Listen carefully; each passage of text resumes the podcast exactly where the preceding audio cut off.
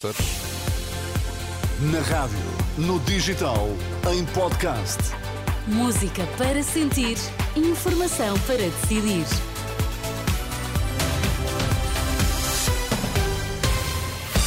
Informação para decidir na Renascença para já os títulos em destaque.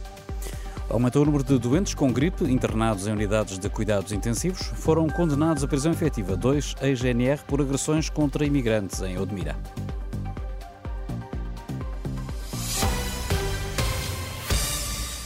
Está a aumentar o número de doentes com gripe em unidades de cuidados intensivos. De acordo com o mais recente relatório da Direção-Geral da Saúde, são quase um em cada cinco internamentos, um valor muito acima do registado em anos anteriores.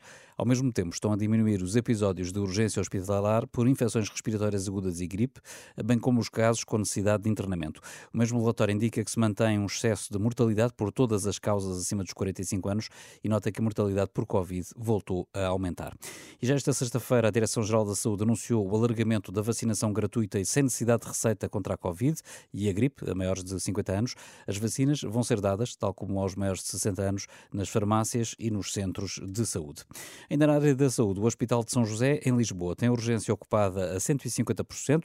Nesta altura está com muita dificuldade em internar doentes, já teve de adiar cirurgias programadas e está a abrir vagas em serviços fora da medicina, como relata a Renascença Catarina Pereira, ela que é coordenadora da urgência polivalente do Centro Hospitalar Lisboa. Lisboa Central. Desde a última sexta-feira para cá, temos doentes a ocuparem em serviço de cirurgia, serviço de ortopedia e tendo inclusivamente a atividade cirúrgica programada sido interrompida. E adiaram todas as cirurgias eh, não, programadas? não.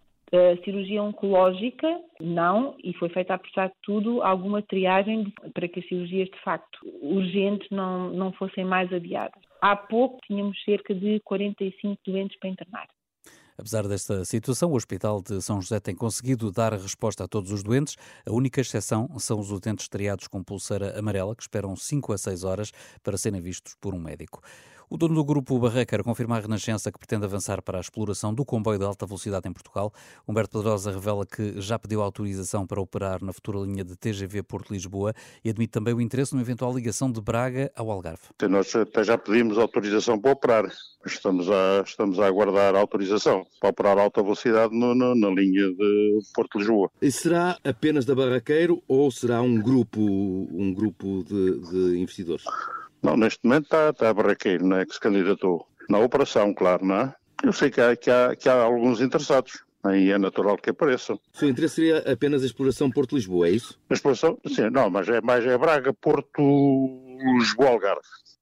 Humberto Pedrosa, o presidente do Grupo Barraqueiro, em declarações ao jornalista Pedro Mesquita, no dia em que o governo lançou o concurso para a construção do primeiro troço de TGV entre Porto e Oiã, no distrito de Aveiro.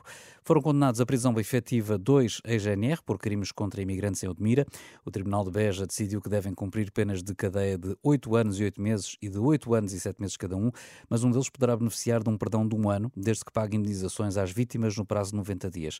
Um terceiro militar da GNR que permanece em funções foi condenado condenado a uma pena de 4 anos e 2 meses de prisão, mas com pena suspensa por 5 anos. Em causa estavam crimes de sequestro e agressão de imigrantes por militares eh, da GNR eh, do posto Vila Nova de Família Fontes, em Odmira, em casos ocorridos entre 2018 e 2019. O preço dos combustíveis vai ter evolução mista na próxima semana, de acordo com as previsões do Automóvel Clube de Portugal. O gasóleo deverá subir meio cêntimo por litro, enquanto a gasolina deve descer cerca de meio cêntimo.